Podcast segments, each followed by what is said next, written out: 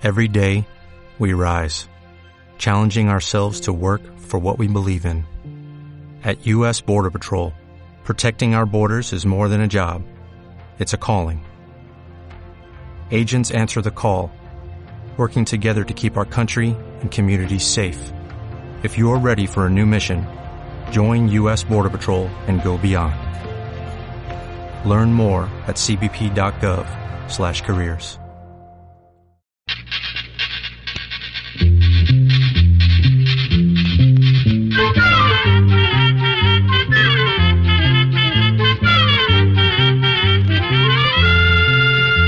pa' todo, llegó la escuela, llegó la escuela, llegó por radio.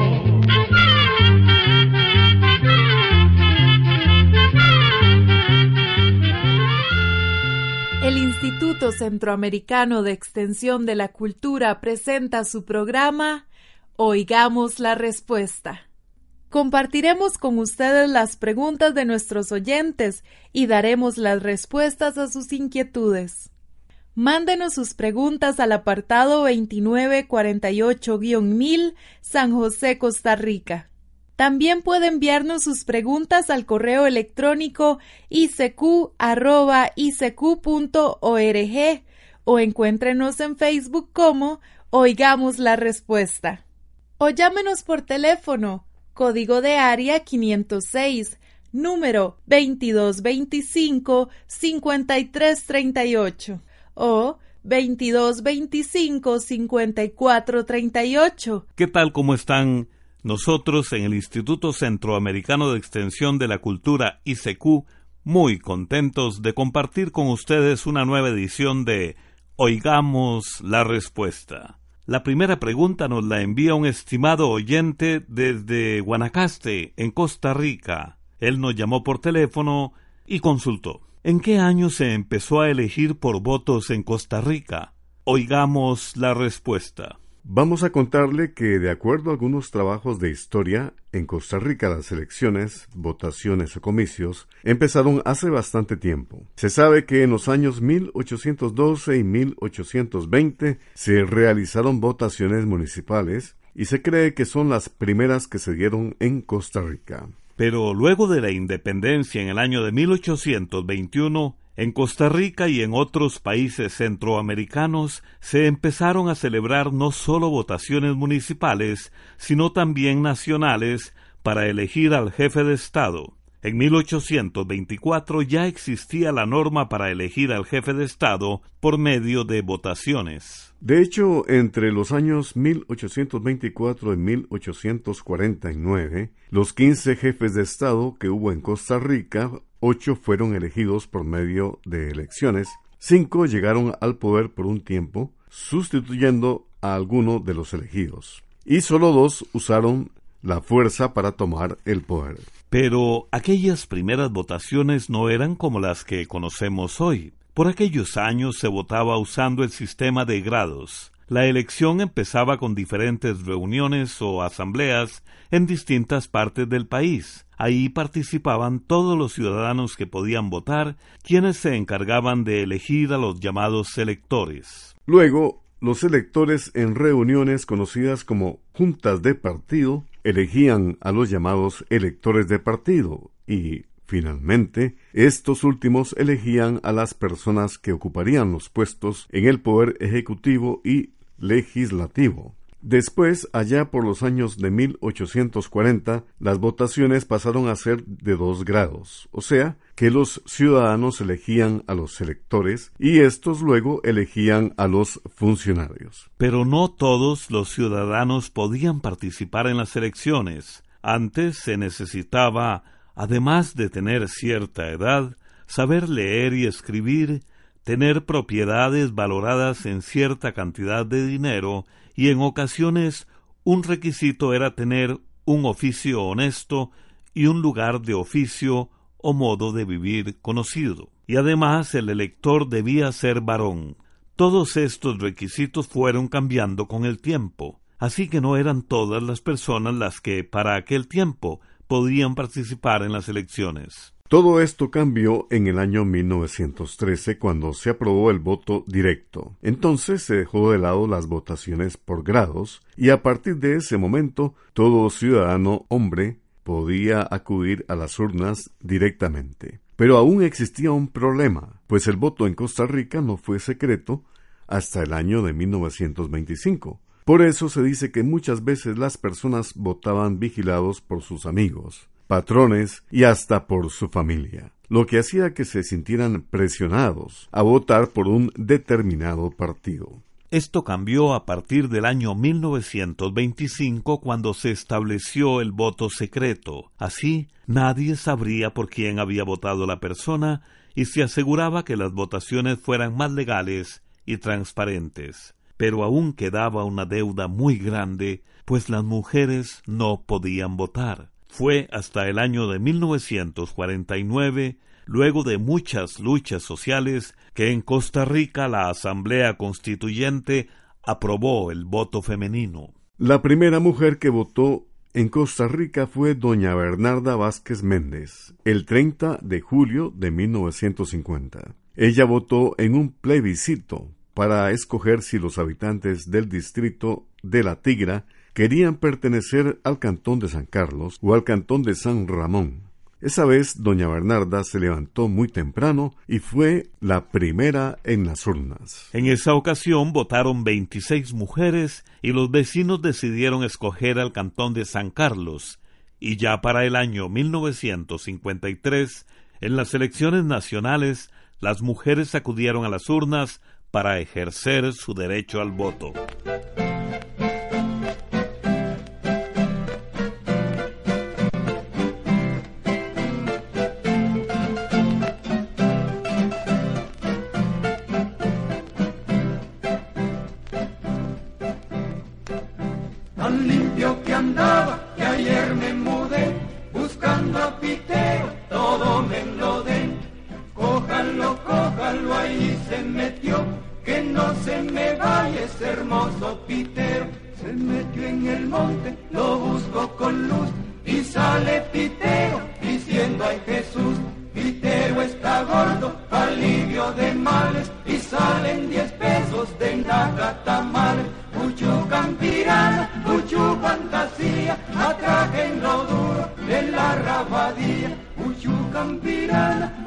fantasía, atraquen lo duro de la rabadía. Al indio le gusta el maíz doradito, pero más le gusta el pitero bien frito. Al indio le gusta el maíz amarillo, pero más le gusta el pitero tordillo. Alivio de males, señores, les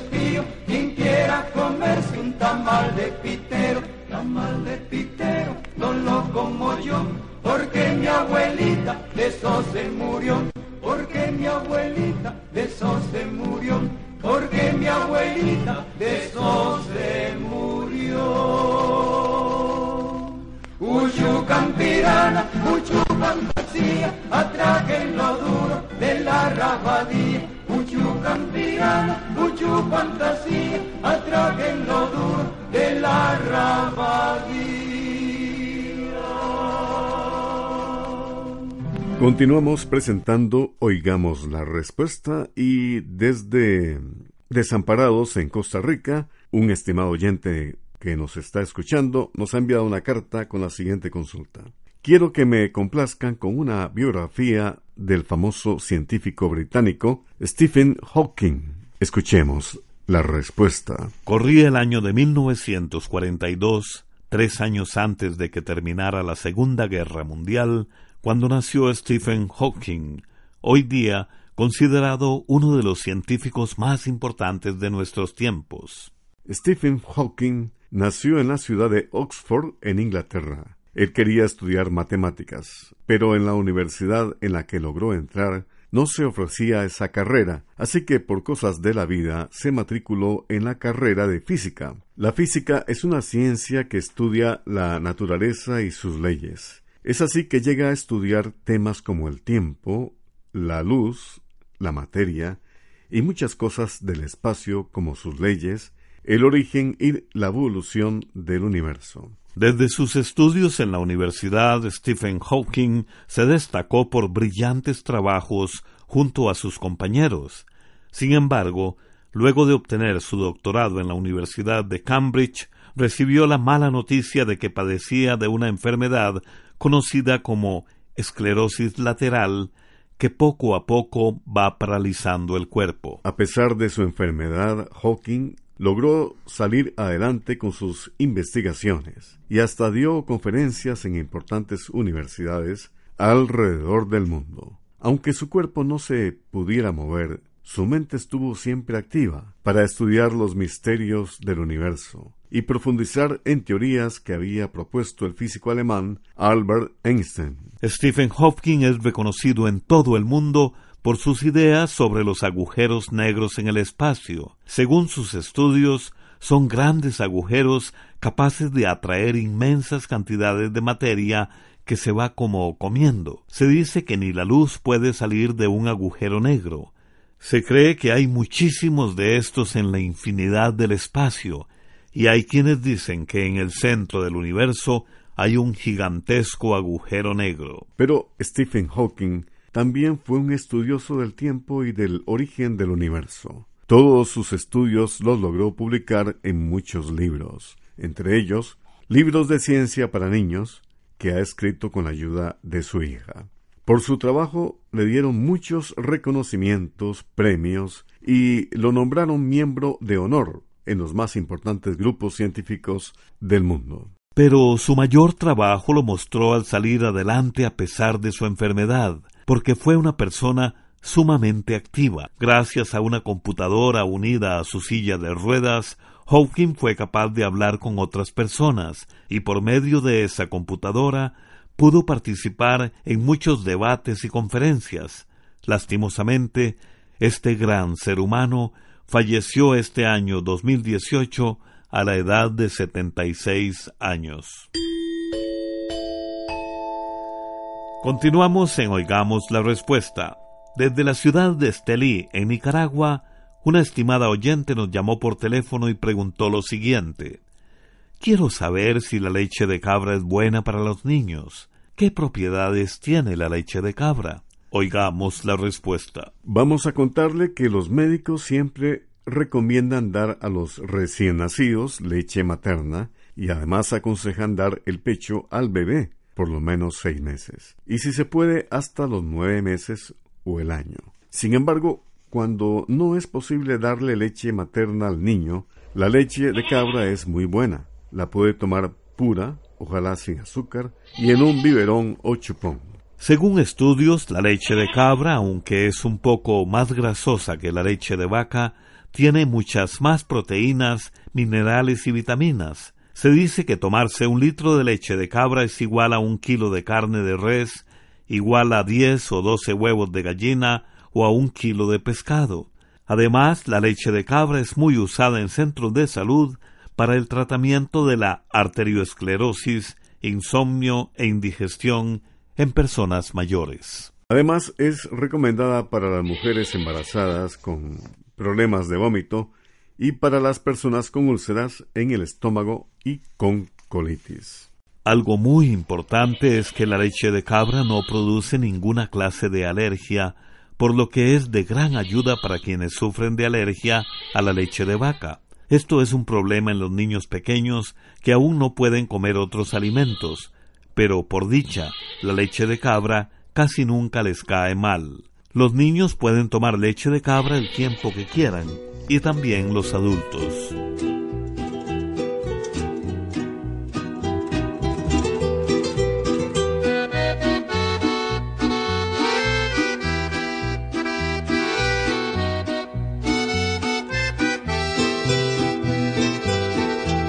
Cuántas historias aquí en este mismo bar del viejo piano que sonaba y ya no está cuando elegía por un amor mis canciones, de esas que obligan a beber y recordar. Cuando elegía por un amor mis canciones, de esas que obligan a beber y recordar. Viejas monedas que guardé con tanto celo para echarle al piano y beberme. Apasionadas melodías que hoy me dejan solo el recuerdo y la nostalgia del ayer. Apasionadas melodías que hoy me dejan solo el recuerdo y la nostalgia del ayer. Otra de las consultas que nos llega a este espacio, oigamos la respuesta, corresponde a la que nos hace un amigo oyente que nos escucha desde Nicaragua. En su correo electrónico nos hace esta pregunta. He escuchado a algunas personas hablar sobre un famoso triángulo de las Bermudas. Dicen que cualquier nave que pasa por ahí desaparece sin dejar rastro. Quisiera que me hablaran un poco sobre este lugar tan misterioso y además quisiera saber si algunos científicos están haciendo investigaciones para resolver el misterio. Escuchemos la respuesta. En el Océano Atlántico existe un lugar donde han desaparecido barcos y aviones de manera misteriosa. Ese lugar se conoce como el Triángulo de las Bermudas, ya que si trazáramos una línea entre tres lugares alrededor de esta zona, se formaría un triángulo. Estos sitios son Miami en los Estados Unidos, las Islas Bermudas y Puerto Rico. Muchas personas han tratado de explicar esas desapariciones. Algunos dicen que se debe a causas naturales, mientras otros piensan en causas sobrenaturales. Pero le vamos a contar que no hace mucho tiempo se descubrió algo muy curioso. Resulta que varios científicos de compañías que se dedican a extraer petróleo hicieron algunos estudios en el fondo del mar donde está el Triángulo de las Bermudas y descubrieron que en esa zona se produce una gran cantidad de un gas que se llama metano. El gas metano podría explicar por qué se dan cosas extrañas en el Triángulo de las Bermudas, porque según la explicación científica, si un barco va atravesando esa zona y en ese mismo momento el gas metano sube a la superficie, podría hacer que el barco se descontrole y naufrague. Pero no solo eso, si el gas metano sube del fondo marino hasta el aire, y en ese momento pasa un avión, el gas podría hacer que los controles del avión se descontrolen y que luego se desplome. Según los científicos, el gas metano también explicaría por qué a veces se han encontrado barcos con toda la tripulación muerta, ya que este gas es muy peligroso para las personas. Este gas también puede explicar por qué los barcos y aviones en problemas no enviaron ningún mensaje de rescate ya que el metano no permite el paso de las ondas de radio. Esta es una de las explicaciones que algunos científicos han dado para poder explicar el misterio de esta zona. Pero también debemos decirle que las desapariciones han sido casos famosos, pero no todos los barcos y aviones que pasan por el Triángulo de las Bermudas se hunden o se desploman. De hecho, por esa zona pasan muchísimos aviones al día, pues es parte de muchas rutas para llegar a Europa. En 100 años han desaparecido aproximadamente unos 40 barcos y 20 aviones en esa parte del océano. Por el momento, el Triángulo de las Bermudas seguirá siendo un misterio de la naturaleza. Quizás con nueva tecnología y nuevas investigaciones pronto se descubran sus secretos.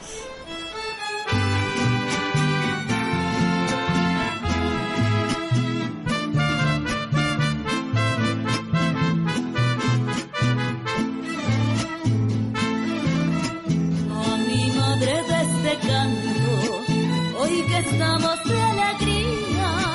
Hoy por ser día de tu santo, yo te canto, madre mía.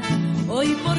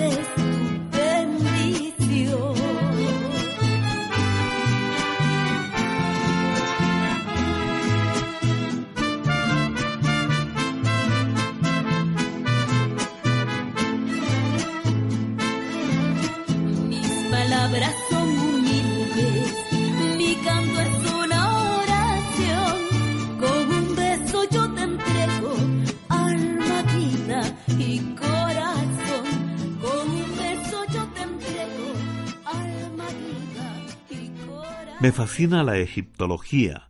Deseo saber sobre el arqueólogo Said Hawass. Esa es la petición que nos hace un estimado oyente desde la ciudad de San José, capital de Costa Rica. Oigamos la respuesta. El señor Saji Hawass nació en Egipto en el año 1947. Hoy es uno de los egiptólogos más famosos y reconocidos en el mundo. La egiptología estudia el Egipto antiguo, o sea, aquellos tiempos en que se construían las enormes pirámides y gobernaban los faraones. Hawass es parte de un importante movimiento que tiene como objetivo devolver muchos objetos históricos de Egipto antiguo que hoy están resguardados en museos alrededor del mundo, especialmente en Europa. Por ejemplo, en el año 2003 Egipto exigió al Museo Británico en Inglaterra que le devolviera la piedra roseta que es considerada el ícono de la identidad egipcia. Esta piedra es un enorme fragmento de una piedra mucho más grande. Pesa cerca de 760 kilogramos y en su frente tiene un pequeño texto escrito en tres idiomas, griego, demótico y jeroglífico. Fue hallada en el año 1799 y ayudó muchísimo a los egiptólogos para conocer y aprender el idioma del antiguo Egipto. El egiptólogo Haiz Hawass ha sido ministro de Antigüedades en Egipto por diferentes años y tuvo ese puesto hasta el año 2011. En ese mismo año, 2011, el gobierno peruano lo premió con la Orden del Sol por su trabajo a favor de la recuperación de piezas arqueológicas de la ciudadela inca de Machu Picchu que estaban en manos de la Universidad de Yale en Estados Unidos. Programa A Control 7. Hola, profe, ¿puedo pasar? Luis, pasa, pasa. ¿Y eso tan temprano acá? Ah, es que quería pedirle permiso para circular una petición para que todos la firmemos. Es para que traigan de vuelta a Julia García, la técnica, con un salario justo, por supuesto. ¿No te iban a ayudar Ferguson y Galindo con eso? Pues no, al final no quisieron ayudarme. Qué raro esos dos. ¿Qué rollo se tienen?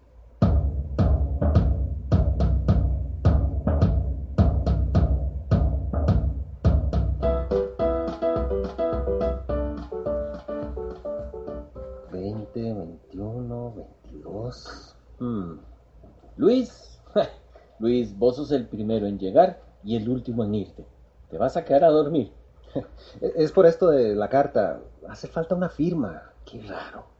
Nadie alzó la voz para decir que estaba en desacuerdo. ¿Y quién fue el que no firmó? Seguro fue Galindo. No, no, Galindo sí firmó. Por eso me parece rarísimo. En esas estoy. A ver, Ortiz está aquí, Baltodano, Marenco. Ah, creo que es Ferguson. Ferguson, bueno, no me sorprende. Anda muy a la defensiva últimamente. Mm, sí, desde que Marisol lo dejó. Voy a hablar con él. Tal vez todavía no se haya ido. ¡Ey, Ferguson! ¡Ferguson! Dígame. ¿Por qué no me acompañas si te invito a una cerveza? Ah. Tengo que hablarte de algo importante. Ah, no, muy bien. Vamos, vamos, vamos.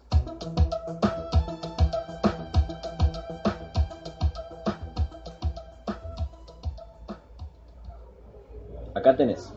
Salud. Salud. Ah. ¿Qué me quería decir? ¿Es sobre la falta del último partido? No, no, no, no, no, no es sobre eso. Kenneth, ¿por qué no firmaste la carta de Luis? Ah, eso.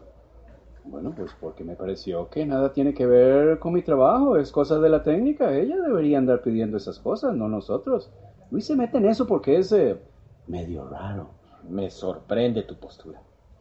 Esto se trata de apoyar una causa, Kenneth. Una causa por solidaridad y empatía. Pero ¿por qué se tiene que meter el equipo en esos asuntos de mujeres? Es que nosotros, por ser hombres y futbolistas, tenemos más chance de ser escuchados. Hay que aprovechar ese privilegio. ¿O me vas a decir que Julia no lo merece? Bueno, eh, sí, eh, es cierto que es muy buena técnica. Claro que lo es. Fuiste el único que no firmó. Hasta Galindo lo hizo. ¿En serio? Qué vergüenza.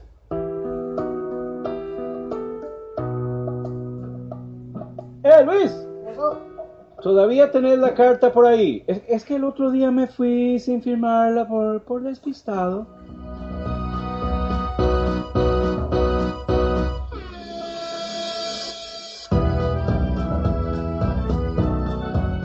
La Fundación Justicia y Género presentó Metele un gol al machismo.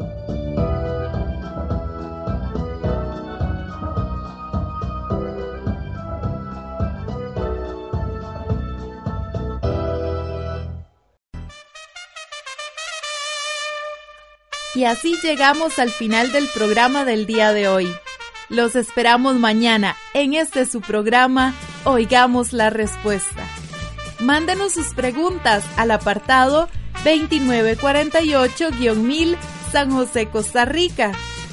También puede enviarnos sus preguntas al correo electrónico icq.org o encuéntrenos en Facebook como Oigamos la Respuesta. O llámenos por teléfono, código de área 506, número 2225-5338 o 2225-5438. Recuerde que comprender lo comprensible es un derecho humano.